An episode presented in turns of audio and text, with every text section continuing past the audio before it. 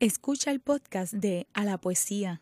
Este programa se emite los miércoles a las 3 de la tarde por Radio Universidad de Puerto Rico en el 89.7 FM San Juan y el 88.3 FM Mayagüez. Todo mundo de música e información.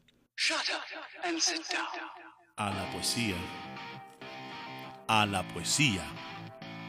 A la poesía. Ah, pues sí, sí. Ah, de músicos, poetas y locos, solo unos pocos lo tienen todo. A la poesía con Rosa Vanessa Otero. Muy buenas tardes, mis queridos amigos y amigas de A la Poesía, otra vez acompañándonos. Estoy encantadísima de estar acá con alguien de quien tengo que confesar que es una de mis poetas preferidas. Estoy convencida de que es una de las mejores poetas que ha dado y dará Puerto Rico en mucho tiempo. Y esto no lo digo eh, por adulación, eh, pocas veces me van a escuchar diciendo este tipo de frase. Pero hay que ser sincero, eh, lo, lo, digo, ella sabe, ella sabe que la leo y que, y que es cierto lo que, lo que estoy diciendo. muchos de ustedes la conocen, lleva una trayectoria bastante respetable de, publicaciones, de participación en actividades relacionadas con, la poesía. Eh, y también otro, otro espectro, ¿verdad?, de actividad que no necesariamente tiene que ver directamente con la literatura, pero sí con la solidaridad entre artistas, algo muy importante hoy día. Se trata de Iriselma Robles, eh, quien nació a principios de la década del 70, así que es una escritora joven y madura a la vez. Gracias, Rosa Vanessa. Autora de De Pez Ida, Isla Mujeres, Agave Azul. Recientemente publicó el libro de los conjuros y se me queda alguno alumbre que lo publicó con el Instituto de Cultura Puertorriqueña. Bienvenida, Iriselma. Gracias, Rosa Vanessa. Qué alegría estar contigo. Pero recuerda algo, nos leemos. Claro. Que yo he crecido mucho con tu, con tu poesía también. Tú no me digas. Así es. Muy bien, pues gracias por esas palabras. Bueno, Iriselma, vamos a hacer un viaje contigo.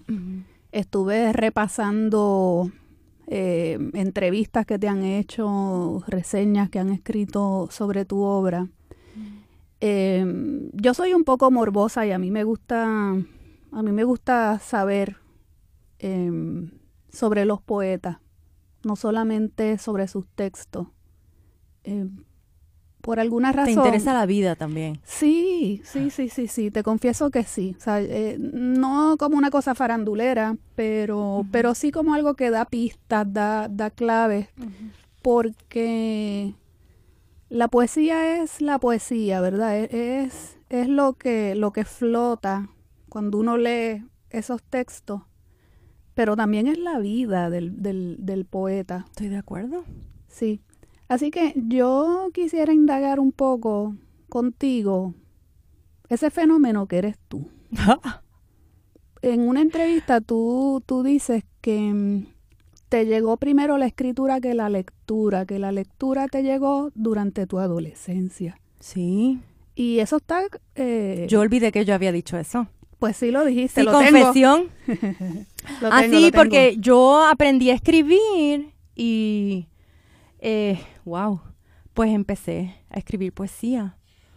Eh, que puedes leer cuando... ¿Cuándo, ¿cuándo aprende uno a escribir? ¿A, a qué edad? ¿Seis años? ¿Siete? ¿Cómo Técnicamente es eso? escribir cuando vas a kinder, se supone, a los cinco, a los No, seis. yo creo que por eso, sí, como a los seis.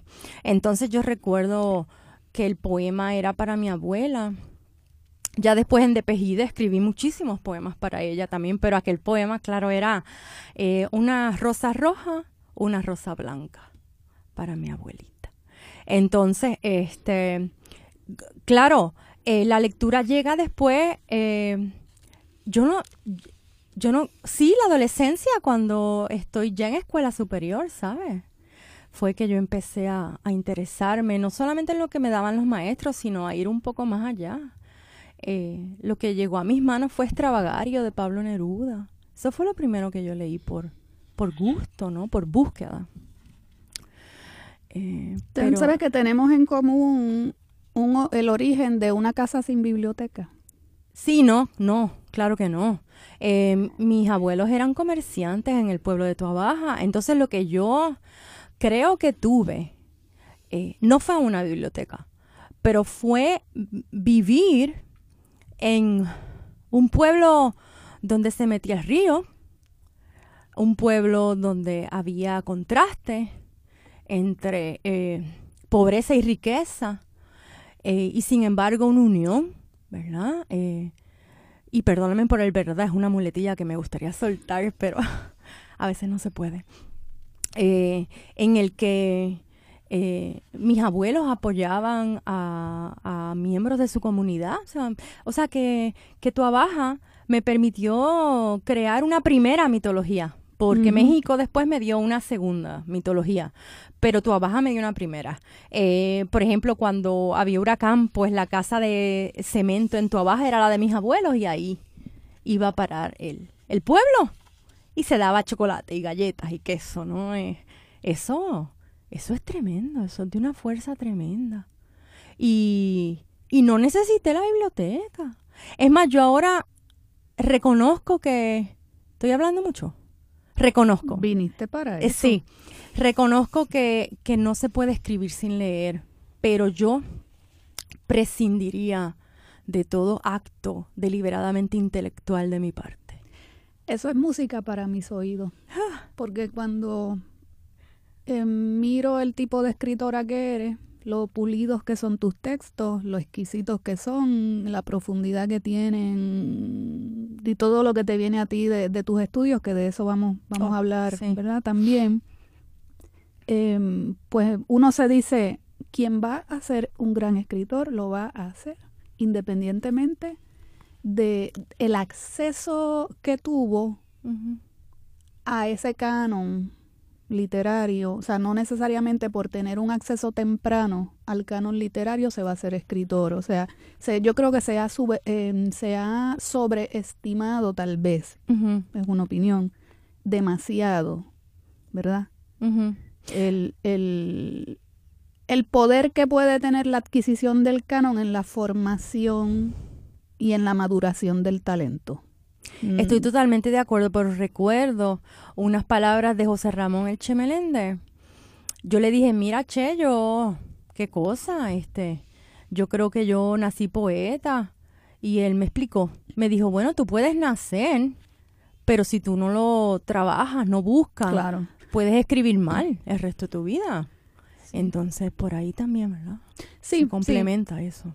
Sí, porque fíjate que con, en el caso tuyo yo me preguntaba, por eso te digo que a veces es bueno ir a la, a la vida de los escritores para, para cazar algunas piezas, ponerlas en sitio, porque contigo yo me preguntaba eso, esta escritora vendrá de familia culta, vendrá de familia de escritores, incluso llegué a pensar que eras hija de poeta, o, o porque desde los primeros libros se nota como un nivel de madurez en el uso del lenguaje, la forma, la estructura de los libros, hay una conciencia del trabajo que estás haciendo que a mí me, hacía pensar que eras una niña que había nacido con una gran biblioteca. Ah, pues Rosa Vanessa quizá es genético. Puede ser. Mira, me explicó mi mamá. Mira por qué te lo digo. Mi mamá me hizo un cuento. Eh, mi tía Millín tenía una libretita con versos. Ella escribía poesía. Entonces quizás por ahí eso se hereda, no sé. Sí, sí, no. ¿eh? En, en, en, mi caso, mi abuelo paterno componía décimas. Pero imagínate. Entonces, mi oído para la poesía, mi sensibilidad... Viene de ahí. Llega de allá. ¿Ves que no es de un libro? No. No, los libros llegan después. Claro. Tienen que llegar. Llegan, sí. Claro. Sí, llegan. Sí. Eh, Claro, esto no quiere decir que para otros escritores pues el camino no pueda ser aquel, porque si naces con una gran biblioteca, léetela completa. Sí. ¿Eh? ¿Verdad? Sí. Em, pero si no naces con ella, la vida está allí y aprovechala y si vas a ser poeta y, sigues el, ese llamado, lo, lo, vas a, lo vas a conseguir. Sí, porque la lectura le da forma a esa experiencia, a esa vivencia. Le da forma en el poema, ¿no? Mencionaste hace un rato uno de los temas que quiero hablar contigo porque también me parece que sin esa piedra no se puede entender eh, tu poesía, tu conexión mexicana. Háblame de esa conexión mexicana, que curiosamente hay varias poetas contemporáneas que tienen mucho también de esa experiencia con México, pero en tu caso es muy intensa. Cuéntame de eso. Ay, Dios mío. Trata de resumirla. Mira que me O sea, ¿qué es México? ¿Qué es la cultura mexicana sí. para ti? Porque tú has estudiado antropología. Estudios mesoamericanos. Te especializaste en estudios mesoamericanos, en eso es uno de tus doctorados. El otro es en estudios hispánicos, ¿verdad? Sí. Eh, háblame de esa conexión mexicana. Ah, pues te diré que el otro día que me gané el premio, si quieres Espera, que todavía no hemos dado no, la no, Pero es que mira, mira, el, mira el cuento, checa. Eh, Pedro Lastra, eh, que fue parte del jurado, el premio se llama así, como él, su nombre, Pedro Lastra, llamó a una amiga para preguntar si, si conocían a Iris Elma Robles y si Iris Elma Robles era, puertorriqueña. Ah, Porque ya son tres libros míos dedicados a México. Eh, lo que pasa es que mi relación con México empezó a los 11 años, cuando yo decidí que me gustaba el cine de oro mexicano. No fue una decisión racional, yo simplemente adoraba a Arturo de Córdoba. Y él en, en esas películas se enamoraba de mujeres jóvenes, entonces yo eh, eh, me ilusionaba con eso. Yo decía, caramba, ¿será que me tocará un Arturo de Córdoba en mi vida? Y vi mucho, mucho cine de oro mexicano. Esa fascinación por México ya venía a través de las imágenes.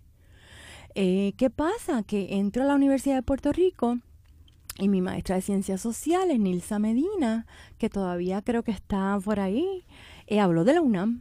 Inmediatamente yo sabía que yo iba a estudiar en la UNAM. Pues yo no, a los 18 años yo no sabía que UNAM significaba Universidad Nacional Autónoma de México, pero yo supe eh, que iba a estudiar ahí. Eh, me graduó en 1995, me voy a la Ciudad de México, estuve seis meses adaptándome a la ciudad, yo no podía entender el metro, eh, los grandes letreros comerciales, las taquerías en la acera, el smog, yo no podía entender. Pero una vez que me adapté, empecé felizmente mis estudios en eh, específicamente cultura náhuatl.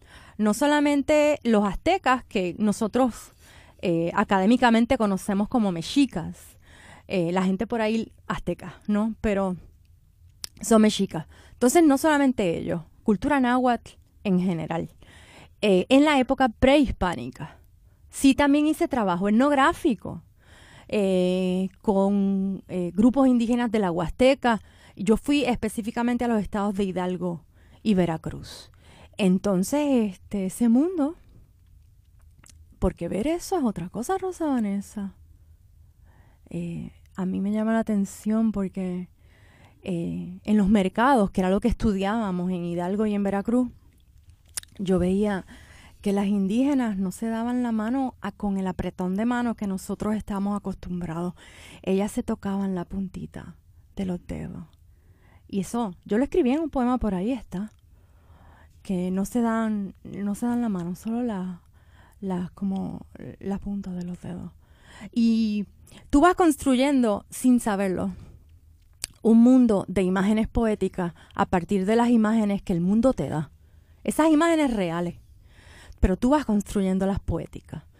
Eh, hasta que llegó un punto en que, estando acá, yo empecé a crear desde Mesoamérica, desde la etnografía, desde la herencia indígena de mi hija, que puede ser una fantasía mía, pero eh, está también ahí.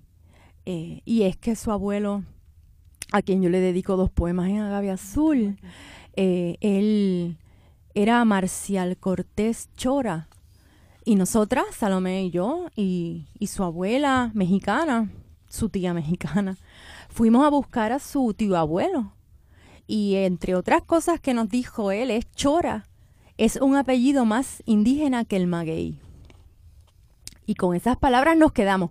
Sí, la herencia de Salomé es huasteca, otomí, no sé. Eso no lo sé bien. En mi, en mi libro Agave Azul, eh, yo la imagino huasteca. Bueno, ya habló Iriselma de Salomé, que es su hija. Sí. El padre de Salomé es mexicano, entonces, sí. Sí. Muy bien. Entonces vamos a, a leer un poema que, que, yo separé precisamente de esos que escribiste a uno de los abuelos. Eh, se titula Pulque porque aquí pues está parte de eso que estamos hablando de la conexión mexicana de Iriselma. Dentro de un ratito, cuando vengamos de la pausa que sigue a este segmento, quiero que me leas algunos poemas representativos de esa de ese ciclo. Sí, sí. Voy yo, yo empiezo leyendo pulque. Imagino a tu abuelo en el trance del pulque. Me gustaría decirte que lo vi saliendo de la cantina con la vida por delante, pero la misma muerte le colmaba el vaso hasta reventar. Era de Chapalhuacán. Cuentan que iba armado y a caballo. Hablaba la lengua que no te heredó entre todo lo demás perdido. Nunca lo vi salir de la cantina, ni lo vi entrar o salir de ningún rancho. Lo imagino todo para que sepas cómo fueron las cosas que te forman, aunque no las puedas alcanzar con la mirada. Era un indio del corazón de la Huaxteca. En ese corazón dejó la herencia y la vida que fue perdiendo de trago en trago a sorbos, como quien sabe tener cuatro hijos y dos nietas, una mujer y madre, una vida y tirarla. Maravilloso. Gracias por esa lectura, bellísima. Bueno, regresamos pronto, nos vamos a nuestra primera pausa, se va el tiempo volando.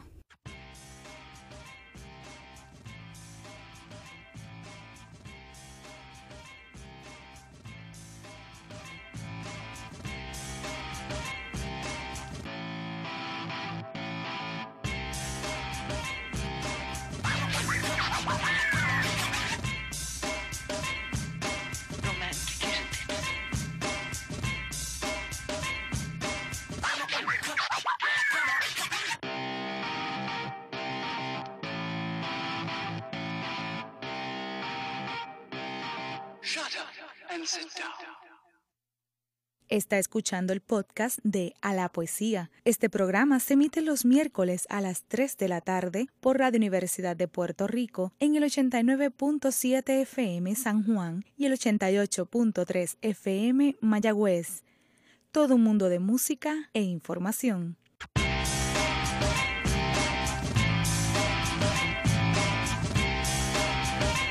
Y regresamos a la poesía. Estamos conversando con Iriselma Robles. No quiero hablar mucho porque se me va el tiempo y hay que exprimirlo. Estábamos hablando de tu conexión mexicana. Sí, eh, quería también añadir que eh, yo llegué a entender mucho tiempo después, pero yo me gradué de la UNAM en el 2002.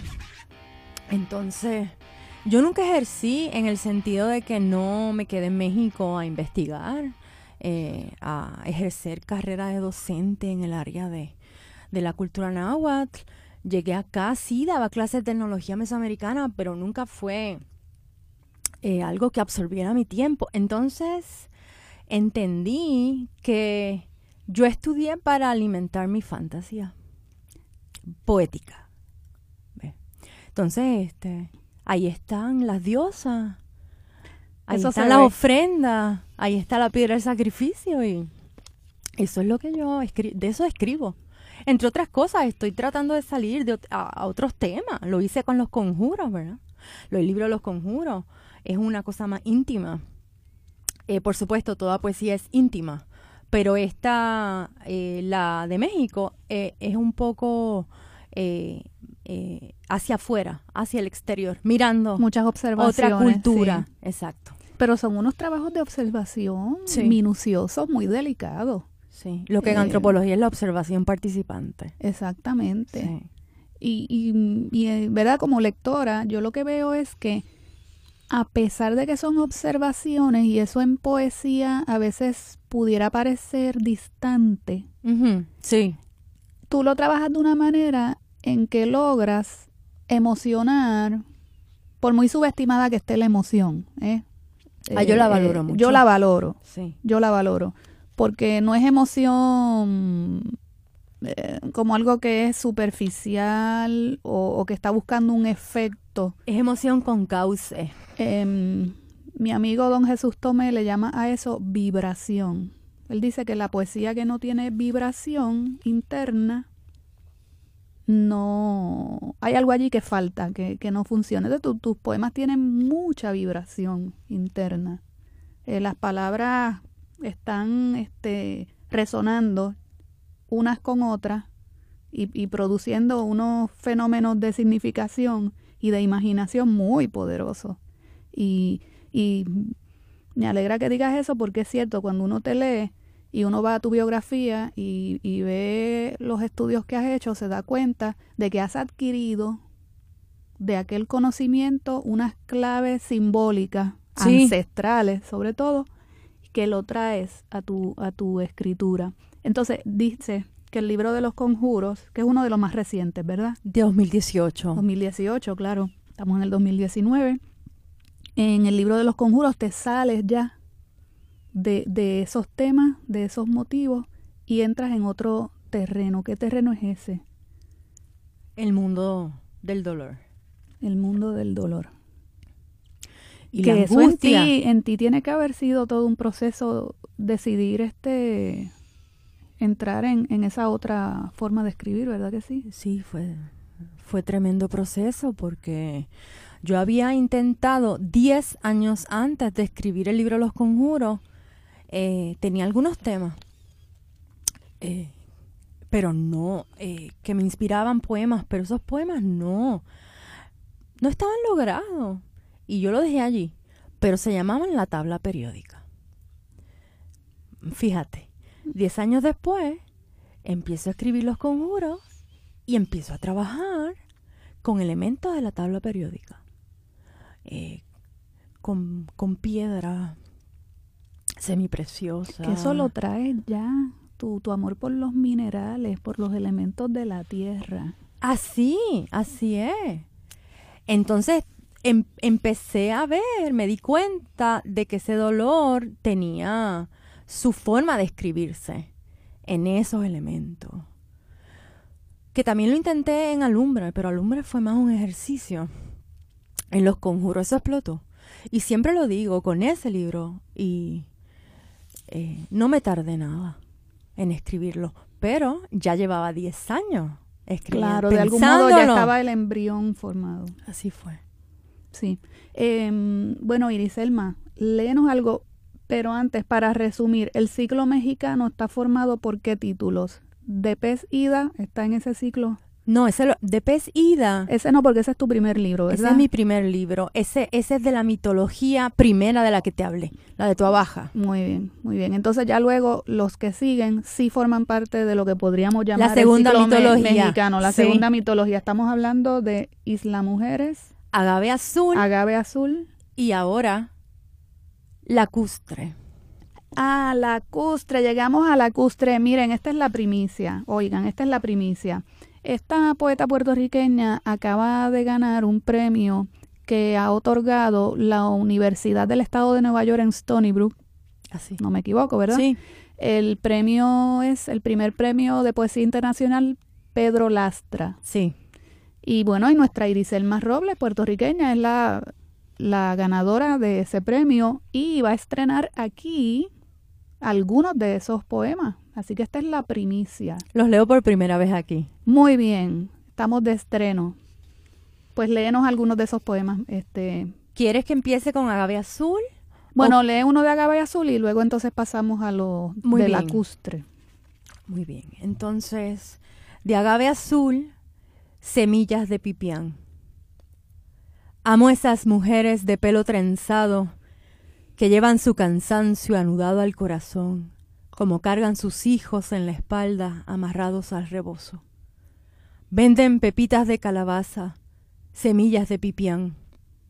La mano de esa india pondrá un puñado en mi mano y mi corazón destrenzará el silencio de la costumbre. Bello. El primer poema de lacustre está dedicado a la cuatlicue. No sé si has visto a la... ¿Has ido a México, Rosa Vanessa? No ha tenido la suerte. La cuatlicue es la escultura de la diosa madre de la tierra.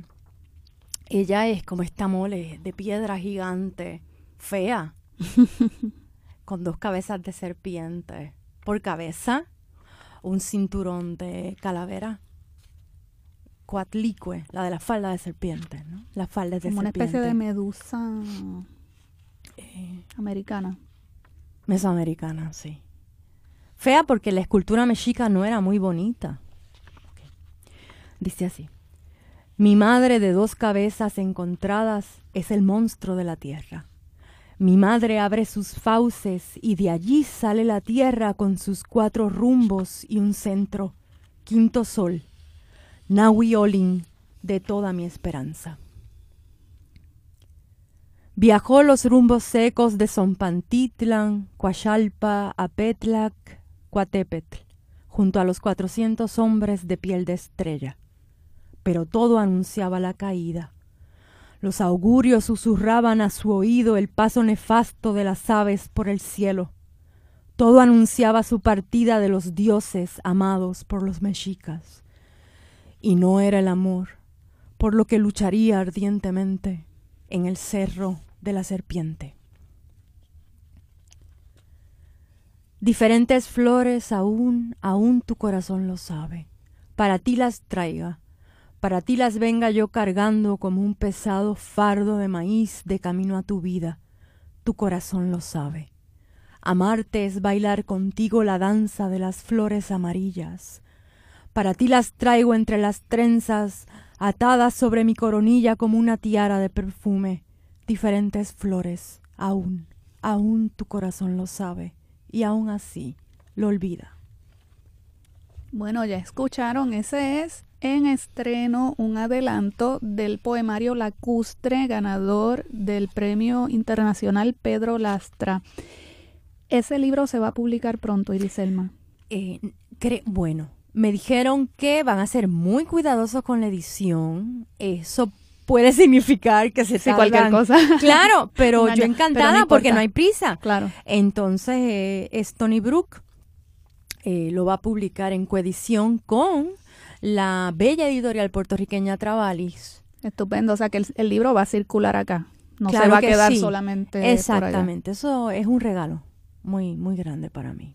Qué bien, qué bien. Bueno, Iriselma, te cuento que hoy estamos recibiendo a una integrante nueva del barrio Poesía. Tú sabes que, Bienvenida. que recibir poetas nuevos siempre es este muy grato, muy Así grato. Ella se llama Cristina Plaza Figueroa, es bayamonesa, un poquito más joven que nosotras, nació en el 86. Un poquitito. Un poquito. Puede ser nuestra prima, digamos, ¿verdad? Defiéndame. Sí, sí. Nació en el 86 y está presentando eh, su primer libro de poesía, aunque ya ha estado presentándose en diferentes actividades como debe ser, ha ido, ¿verdad?, este, ejercitándose en, en la lectura de sus textos y entonces está acá para presentarnos El invierno te devuelve lo azul. Bienvenida, Cristina. Muchas gracias, Rosa Vanessa, por tenerme aquí. Un placer estar con ambas y con Iriselma. Claro me, enca- que me ha sí. encantado todo lo que he escuchado. Muy bien, muy bien. Bueno, pues háblanos, háblanos de tu libro de, de, y del proceso que te ha traído hasta acá. Pues este libro realmente se ha estado construyendo por muchos años. Yo llevo escribiendo desde que soy pequeña. Recuerdo cuando era chiquita, mi abuela llamaba a una emisora eh, y nos hacía llamar a los nietos a la emisora que dijéramos felicitaciones de algo. Yo llamaba para leer pequeñas poesías a la, a la emisora de radio. Así que he estado escribiendo desde que soy pequeña, pero te diría que como desde el 2009 aproximadamente, ahí dije, déjame oficialmente escribir un poco más formal. Empecé a meterme en talleres, a participar de distintas actividades y tengo un esposo que es poeta también, José Ernesto, y José Ernesto me dice, tú tienes que publicar. Así que realmente yo pienso que ese empuje de, de mi esposo, que ya tiene varios libros publicados, fue el que yo dije, ok, quizá vale la pena publicar. Y decido entonces acercarme, a Mayrim Cruz Bernal, poeta, que fue mi editora, y recopilamos eh, poemas de distintas etapas de mi vida para hacer este, este poemario. Así que, que no hay un tema principal en el poemario, yo diría que la poesía a mí me saca de la cotidianidad, pero también mi poesía está llena de mi cotidianidad también, que la, la hago a través de la poesía. Así que es un libro que se ha construido por mucho tiempo. Sí. Y bueno, puedes leer alguno de los poemas. Vamos a, empezar a intercalar poemas de ambas invitadas para hacer aquí un contrapunto interesante de voces. El poema con el que abre este poemario se titula Amanece. Está dedicado a mi hija Ámbar, que tiene dos años y medio. Y dice, Te observo, perfil diminuto que duerme, a contraluz de la lámpara, encendida para espantar monstruos, pero de alguna forma agranda las cosas, crea sombras que desconozco.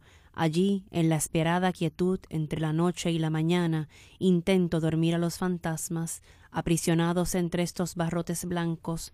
Soy otra niña en esta cuna, espacio que me obliga a mi forma de vientre. Veo mi sueño escaparse entre la poca luz, ojos abiertos en la madrugada, una mano pequeña y tibia me salva. Amanece. Hermosísimo. Sí, y hablando de maternidades, yo había marcado algunos poemas del libro Alumbre eh, de Griselma Robles. Ya tú estableciste el pie forzado, pues vamos a, Perfecto. vamos a seguir Sí, por yo, ahí yo me inspiraste para leer un poema que le dediqué a Salomé. Ay, qué bien. Muy bien, pues entonces voy a leer este un par de un par de poemas breves de acá de, de Alumbre. Em, respiras con la quietud de las ramas secas que el viento mece, acelerando la vida que crece contigo mientras creces. Pido por ti con fervor las hojas de menta, las ramas de tus labios, el juego atroz del viento en tu boca. Pido con fe de madre, con ferviente sed de madre. Soy tuya, como tú eres solo tuya. Serás mía cuando ya no esté. Me encanta. Sí. Ahora sigue doña Iriselma. Pez de orilla, para Salomé. Pequeñita voz traslúcida, ojitos salados, camaroncito tenue. ¿No ves que anda viva la orilla del agua? Aún así sales todos los días a bañarte de sol. Sus rayos te ayudan a criar más piel, como si fueran tus escamas un plato para la luz. Pez de orilla, mi amor es una platea donde brilla el cariño con toda su intensidad. Daría lo que fuera por cerrar los caminos, porque no salgas de esa boca húmeda que lo guarda todo con voz segura desde el principio del mundo y su orden. Te hago un cuento, pero quédate a dormir en tu cama de ostras, que el peje lagarto es el cuco de esta orilla. Témele, anda descalzo y te quiere comer los pies. Terrible. Terrible y hermoso. Hermoso a la vez. Yo Sí, no sí, sé sí, si cuando mi digo hija me terrible, agradece es ese poema. no sé, Lo sé, lo sé. Ay, qué miedo. Definitivo. Bueno, Cristina, eh, ¿qué, qué temas, este, como, como eres la poeta que estamos por conocer, porque has publicado, ¿verdad? Tu primer libro eh, recientemente, acabas de presentarlo. ¿Qué, ¿Qué temas, aparte de la cotidianidad, ¿verdad? Que ya, ya nos has mencionado, ¿qué temas dentro de esa cotidianidad ocupan tu imaginación y... Pues y mira, a través de la de recopilar los poemas para este primer libro, yo descubrí que había un tema que realmente nunca le había prestado mucha atención y había sido la ausencia de mi padre. Mi padre murió cuando yo tenía dos años y había muchos poemas que de alguna forma yo los había escrito y cuando lo lee otra persona me dice, ahí está tu papá, ahí está esa ausencia tan presente. Y yo digo, wow, la realidad es que cosas que uno jamás había pensado y he descubierto la ausencia de mi padre y, la- y el dolor todavía de la muerte de mi padre prácticamente sin conocerlo porque a los dos años ya no estaba en mi vida.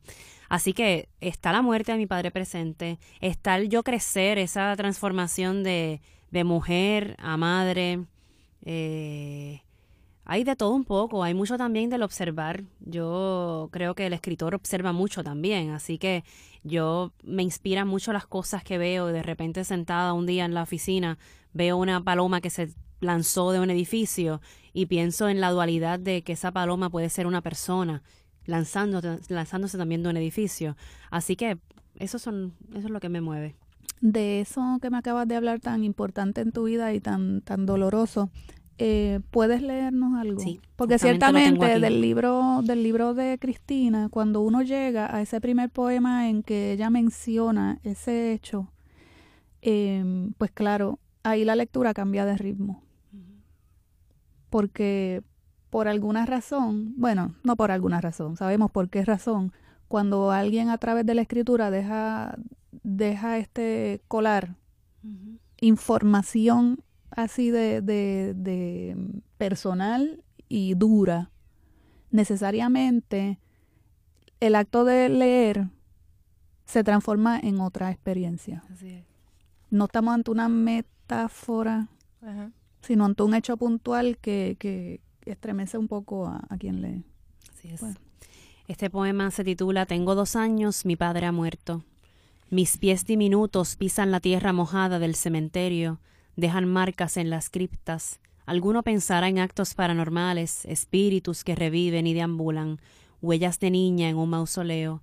Recorro con curiosidad las tumbas, hay tantos huesos bajo mis pies, tanta muerte entre las flores vivas. Mi madre y mi hermana parecen estatuillas, observan los féretros que asentará el tiempo. En uno de ellos va el hombre al que no conocí, al que tanto me parezco. Sus restos van a vivir a una pared, parece un correo, un buzón para depositar almas, un condominio de palomas. Tengo dos años, mi padre ha muerto, y me pregunto en qué momento comenzará a llover. La soledad eh, está en esa poesía. Voy a leer un fragmento muy breve de un poema de Cristina eh, para ir girando, ¿verdad?, hacia otros, hacia otros temas en nuestra lectura. Eh, este es el final de un poema que se titula Anochece.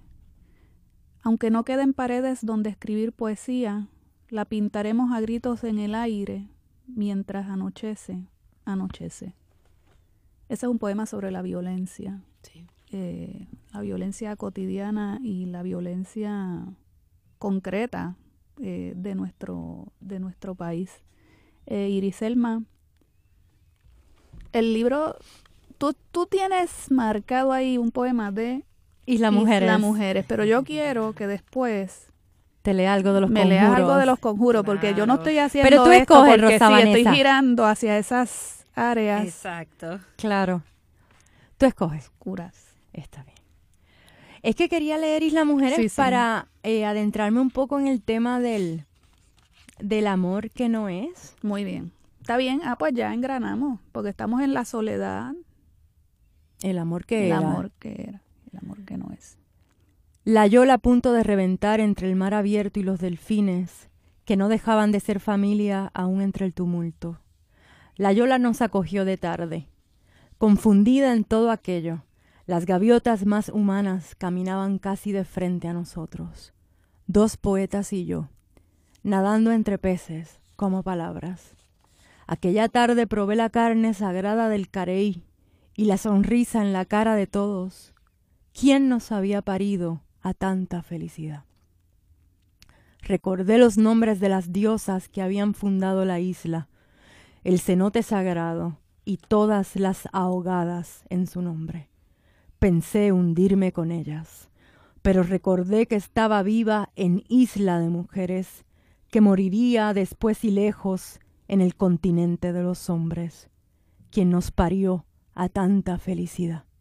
Supo también que nos lanzaba al abismo de su falta. Wow. Eso se parece a este otro poema tuyo, brevísimo, miras largamente. Miras largamente el hilo que llevas en la mano para medir cuánto queda de la vida, mientras desilvanas cuánto queda de la muerte. Wow. Silencio en barrio poesía. El Vámonos silencio, para el, el silencio es parte del, del poema. Sí, sí, Así sí, sí, es. sí. No me lo editen, Fidel Arocho, el silencio. Iriselma, este, el libro de los conjuros me lo debes. Claro, y Cristina también nos debe. Sí, pero Cristina ya está lista. Vamos, Cristina. Ok, vamos. Este poema se titula Ejército de Mariposas. Un ejército de mariposas ha colonizado todas las puertas de este edificio menos la mía. Aunque pareciera un suceso extraño, no hube de preocuparme al principio, porque los insectos que cuentan en los augurios, esos que preceden a la muerte, son unas mariposas negras pero inmensas. Han pasado los días, las mariposas han comenzado a crecer. Ahora ocupan una esquina completa de las puertas. He dejado de ver a algunos vecinos. Se han callado las conversaciones y los ruidos de piso a piso. Esta mañana he salido más temprano que de costumbre, antes que el sol se esparza. Han desaparecido los insectos. Camino inquieta en silencio. Ha comenzado a precederme el ruido de un aleteo. Me detengo. Silencio. Creo que las mariposas nacen de mí. El silencio. Sí.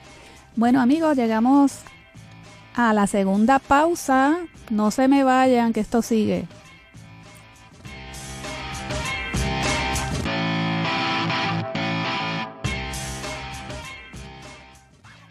Está escuchando el podcast de A la Poesía. Este programa se emite los miércoles a las 3 de la tarde por Radio Universidad de Puerto Rico en el 89.7 FM San Juan y el 88.3 FM Mayagüez. Todo un mundo de música e información.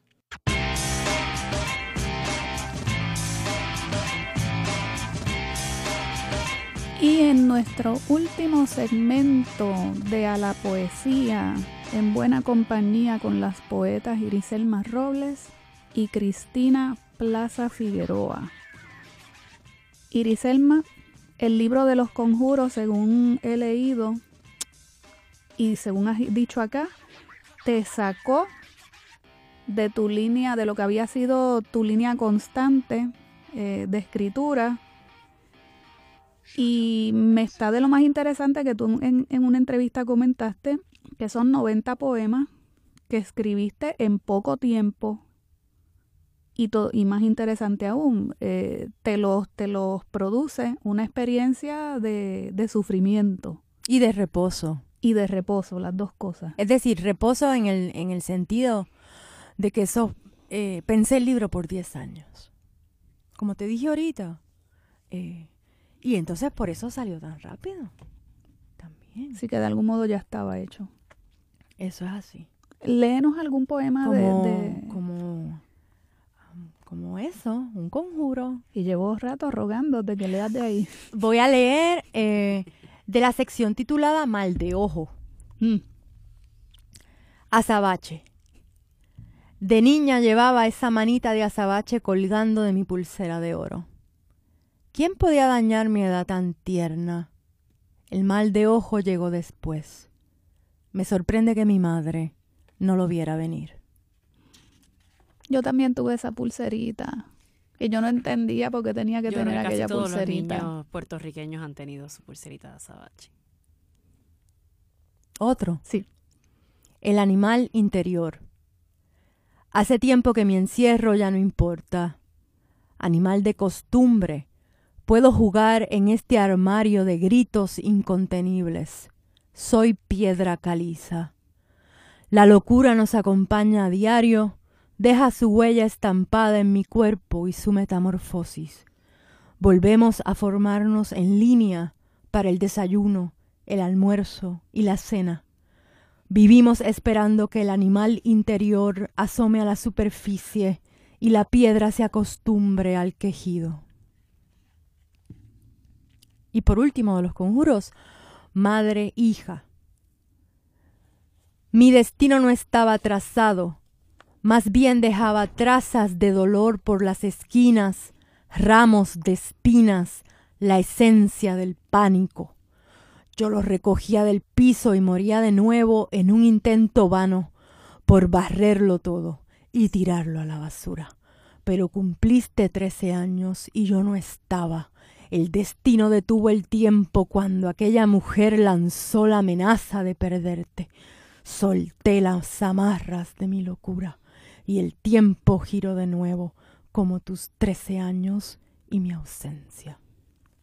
La locura hace de los grandes poetas poetas inmensos. Estoy pensando en Francisco Matos Paoli, por supuesto. Pero don Paco era dueño de una locura muy hermosa. Lúcida. Sí. Que, que acabó él por agradecerla. Pero se dice fácil. Se Sí, dice fácil, claro. ¿ah? Vivirlo Eh, ya no lo es tanto. Claro, claro. Y apalabrarlo es este es heroico, bellamente heroico. Más silencio. Sí. Sí, porque escribir, mm, cuando se trata solamente de actos de vanidad, de actos de malabarismo creativo, porque queremos ser escritores, porque queremos impresionar, porque sentimos que tenemos un don que más nadie tiene, termina en el vacío. Pero cuando se toca al tocar un poema, una fibra, un nervio, La vibración de la que hablaba. exactamente. Que viene de la honestidad. Exactamente, estamos ante otra cosa. Ahí el arte y la vida eh, son inseparables. Lo que me lleva a lo que decía Ángela María Dávila, nuestra gran poeta puertorriqueña. La poesía es otra cosa. Y la gran cosa. ¿Pero qué es la poesía? Otra cosa. Otra cosa. Lo, Eso Claro. lo tienes que entender. Sí, sí. No es sí. para explicar. Claro, claro. Lo que dijo Elizán Escobar, el gran Elizán Escobar aquí, en otro programa. El arte es su propia evidencia. Sí. Bueno, hablando de estas cosas de la poética y de las poéticas, hace algún tiempo en una entrevista que espero poder compartir en, en Facebook cuando suba la promoción y todas la- las informaciones que subo sobre los programas, em, te preguntaron una pregunta que yo creo que a casi nadie se le hace, no sé, es una pregunta un poquito así rara en estos días, que qué consejo tú darías a poetas que comienzan. Imagínate no te yo haría esa- aconsejando tal. Claro, sí suena ¿Con qué raro, autoridad? pero como resulta que aquí se dio la circunstancia de que estamos con, con, con una escritora que está este, presentando su primer libro, pues mira, lo siento, la tentación no la puedo evitar. Tú sigues pensando lo mismo. Mira, la respuesta que diste en, aquel, en aquella ocasión fue, dices, los mismos consejos que Rilke le dio a su joven poeta y que yo sigo al pie de la letra. Que no escriban primero los poemas de amor, que dejen la ironía de lado, que escriban de la naturaleza, lo exterior y lo interior. La naturaleza humana debe ser el primer camino o la primera pregunta de un joven poeta. ¿Sigues este, pensando así o has añadido algo? No, yo estoy de acuerdo con eso. Eh, claro, eh, como hablábamos ahorita en, en la pausa, apenas ahora estoy pensando escribir poemas de amor. Pero si te das cuenta, todo lo que yo he leído aquí tiene que ver con la naturaleza humana. Sí, sí. Eh, Y hay mucho amor también. Lo que pasa es que no lo llamas por ese nombre. Sí, hay mucho llamas amor. por otro. Claro que sí. Y amor en, en todas sus facetas. Pero no es poesía, madre, claro, Claro, pero no es poesía amorosa. Claro, sí, sí, sí. Sí, entonces Cristina, vamos a ver, porque eso de estarle preguntando a los que llevan ya un tiempo en algo, ¿qué consejos le dan a los que empiezan? Oye, y si los que empiezan son los que nos quieren aconsejar a nosotros, Mm, Mm, ahí sonó. Quiero escucharte. Difícil, la realidad es que yo, yo no me atrevería a darle consejo a ningún escritor de, de, de cómo o qué debe hacer en las cosas. Ya eso es un consejo. Pues mira, ahí está. Creo realmente que ¿Verdad? lo que hablábamos ahorita de cu- cuando comentabas que, que el tratar de escribir porque tengo un don y porque creo que lo hago o soy muy académico y tengo que escribir, yo creo que la escritura nos nace y nos nace por una necesidad de decir algo y contarlo. Así que, que yo creo que cuando nace y lo escribes y realmente nace desde tu pasión y desde bien adentro, es, es natural. Y es cuando la persona realmente al final va a tener esa conexión contigo, con tu literatura. ¿Quieres compartir un último poema Sí, con nosotros? Por supuesto. Este poema se titula Capital, tiene un epígrafe de Jorge Luis Borges que dice, hay una esquina por la que no me atrevo a pasar.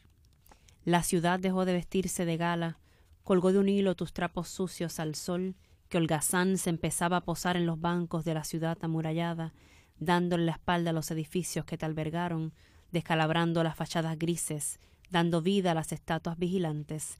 Te busqué entre las ventanas bordeadas de palomas, ninguna señal de tu paso por estos adoquines. Tu cara se desdibujó de los edificios añejos. Intenté escaparme en un cometa, pero se apagó la ciudad de golpe. Me perdí en las callejuelas estrechas, cada vez más estrechas. Gemí tu nombre al aire, me devolvió el eco sin respuesta. Me senté al lado del sol vacilante que se amaneció en el banquillo. Dudé de tu existencia. Gracias, Cristina. Gracias a ustedes por la invitación y por nutrirme con las palabras de Iriselma. Estoy encantada de estar aquí. Sí, te deseo, ¿verdad? Mucho éxito en tu trayectoria, que, que puedas seguir este, creciendo, ¿no? Como, como escritora. El libro se titula El invierno te devuelve lo azul. Debo pensar que está en todas las librerías. Pues mira, estamos comenzando. Está en la librería La Esquinita en Santurce y ha sido también una autogestión. Así que básicamente lo he estado vendiendo a través de mi persona. Eventualmente va a haber otras presentaciones en la librería del país donde las personas lo van a poder adquirir. Muy bien. Ya, ya hiciste una presentación, ¿no? Una primera eh, presentación en Casa Ruth. Estuvo súper chévere. Estuvo Mayrim, estuvo también Dalia Estela González, quien hizo una, eh, un estudio ¿no? del texto. Y realmente pues fue bien positivo. La gente salió contenta. Bueno, pues me alegro. Me alegro, eso es muy muy importante. Y además eso de la eso de la autogestión está muy muy muy interesante. Eh, la verdad es que Puerto Rico no tiene una gran industria del libro. De eso sabes tú mejor que nadie. Pero eh, eh, es, hermoso cómo se están gestando estos proyectos Sí, es que necesariamente. sí, de las editoriales independientes. Y uno va abriéndose espacios realmente que, que no existen. Sí, porque es que si no, o sea, la juventud no tendría cómo. Así es, así es. No tendría cómo. Y haciendo la salvedad de que hoy tenemos pues más medios eh, a través de las redes sociales, eh, que siempre las menciono aquí, tenemos más medios para darnos a conocer este que, que por lo menos pues en esa parte lo que es propiamente el mercado del libro cayó pero al venir este las tecnologías estas de las redes sociales, pues ha, compensado un poco, ha compensado un poco, pero claro, la publicación de libros es cara, señores y señoras, eh, cuesta, cuesta bastante, en Puerto Rico no hay demasiadas imprentas, eh, y, y, la verdad es que la parte técnica y sobre todo el mercadeo de los libros, aquí eh, los autores se lo están cargando a los hombros, de eso tendríamos que hablar mucho, mucho, mucho tú has logrado, ya estamos terminando, pero me gustaría un comentario tuyo sobre eso, porque tú has publicado bastante, Iriselma. En, en esa parte, tú has tenido que intervenir también en, en, en lo que es la gestión promocional de tus libros. Eh, ¿cómo, ¿Cómo has logrado este situarte? Bueno, es que yo tuve mucha suerte. De verdad. Porque no estoy sola. Eh, hay una figura muy importante en mi vida que es el editor de Folium que, que, que, viene de un proyecto previo que era Fragmento Imán, que es Eugenio Balú. Eugenio Balú. A quien concibo como mi mejor lector. Eh, y él creyó en mi poesía desde el 2009, que publicó Isla Mujer. Y desde ahí eh, he estado publicando con él. También tuve la oportunidad de publicar en el Instituto de Cultura Puertorriqueña con la serie de literatura hoy. Eso es un privilegio tremendo. Eh, sí, con el primer libro, que quizás esto, eh, más que consejo, sea la experiencia mía con ese primer libro la que te pueda decir algo, Cristina. Pero ahí sí, con el primer libro, yo solicité una beca del National Endowment for the Arts a través del Instituto de Cultura Puertorriqueña que me otorgaron. Y con ese dinero invertí para publicar ese primer libro. Entonces ya después me tocó a mí, como te toca a ti ahora, eh, me tocó eh, presentarlo nunca en un solo lugar, sino en todos los lugares posibles. Académicos y no académicos, librerías y demás. Y, la verdad es que eh, de ahí te, te, vas dando a conocer. Sí. Y eso te abre, eso te abre la puerta para otras publicaciones, para nuevas publicaciones. Sí, se convierten los autores. Pero sí he tenido mucha suerte, mucho amor, sí. pues qué bueno, vamos a celebrar ese amor, vamos a darles amor a nuestros poetas, compren sus libros, pero sobre todo léanlos. Si no tienes dinero para comprarte un libro, pásate por la internet, que te lo digo siempre, que bajen eh, de Iriselma hay poemas en revistas digitales de todo el mundo. De Cristina ya poquito a poco irán irán apareciendo cuando cuando logre que su libro verdad vaya este incluso uno mismo a través de sus páginas de Facebook regularmente uno publica cositas que seguro. o, pasa también el, el mejor homenaje que creo que me han hecho en la vida. Eh, dice mi hija que estudia aquí en la Universidad de Puerto Rico y lo sé por otra alumna que tengo, que los conjuros está corriendo de mano en mano entre los estudiantes. pues claro. Sí, no lo están, eh, no es tanto que lo están comprando, pero lo están leyendo. no se te entendí, o sea, para otra es bonito. Claro, en otro tipo de cultura. Ay, eso es pirateo. No, eso no es pirateo, señor, eso es compartir la cultura, socializarla. Que nunca se muera. ¿Verdad? Este, no dejarla en tu anaquel allí pudriéndose. Dáselo a alguien que se lo pueda leer. Ay, terminamos el programa con una exhortación inesperada a los a, compartir los libros, a, hacer, a liberar los libros, dejar los libros libres. Así que vamos, vamos a hacer ese compromiso esta semana, vamos a liberar rehenes. Llegamos al final de A la Poesía con nuestro director técnico Fidel Arocho, que ya me está indicando que debemos cerrar. No me quiero ir. Pero nos vamos, los espero el miércoles que viene. Gracias Irisel, gracias. Cristina. Gracias a ustedes Lo mejor para las dos. Te quiero mucho.